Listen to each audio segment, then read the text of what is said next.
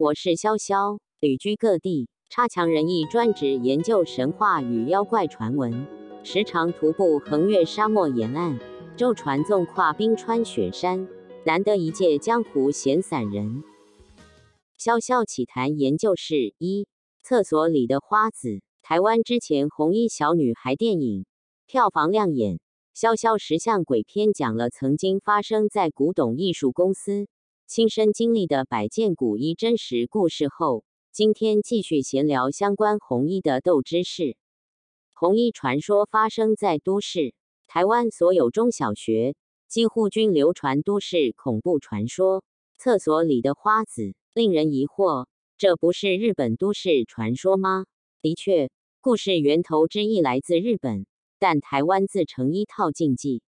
然其中花子穿红衣搭配白衣之形象，白衬衫制服染血成背心状，依然不变。台湾日治时期，凡盖中小学学校，大多利用坟墓地，因此许多超过五十年历史的学校，其前身多为坟墓地，再加上校舍老旧，鬼影幢幢不足为奇。学校女生厕所的第三间，即沿袭日本传说。花子坐在那儿，所以早期学生们都会下意识避开，进其他间如厕。另有说法是最后一间或倒数第二间。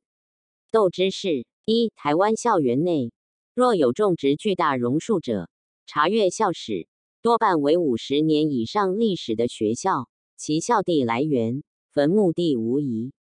为什么种榕树？台湾部分宗教观念里。认为榕树乃冥界之门的门前树，故许多父母不允许小孩攀爬榕树。按潇潇小说中莫强纯的榕蔓胎泥丸，即是依此观念创造。二进台湾校园的女厕，如果有五间，通常不上第三间和最后一间，因此许多学校将最后一间当作置物间，放扫帚、水桶之类的物品。现在台湾校园的厕所都十分大，已经少有仅五间的格局设计。三，请勿在厕所门口闲聊或谈论红衣的事，否则他们会来到你身边一块耳听。有种说法，大家必定听过：穿红衣死亡的女子，死后灵魂会成厉鬼。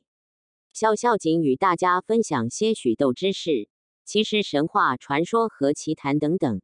因经过时代的变迁与融合，本来就会出现许多不同的版本说法，或者会融入异国别乡的文化色彩，无绝对版本，是故才有追溯源流的研究价值，并能从不同版本管窥流传语言背后的人性、恐惧或期待。喜欢研究妖怪及鬼神的人，绝对要保持客观包容的心境和脑袋。潇潇奇谈研究室，欢迎各位留言谈鬼。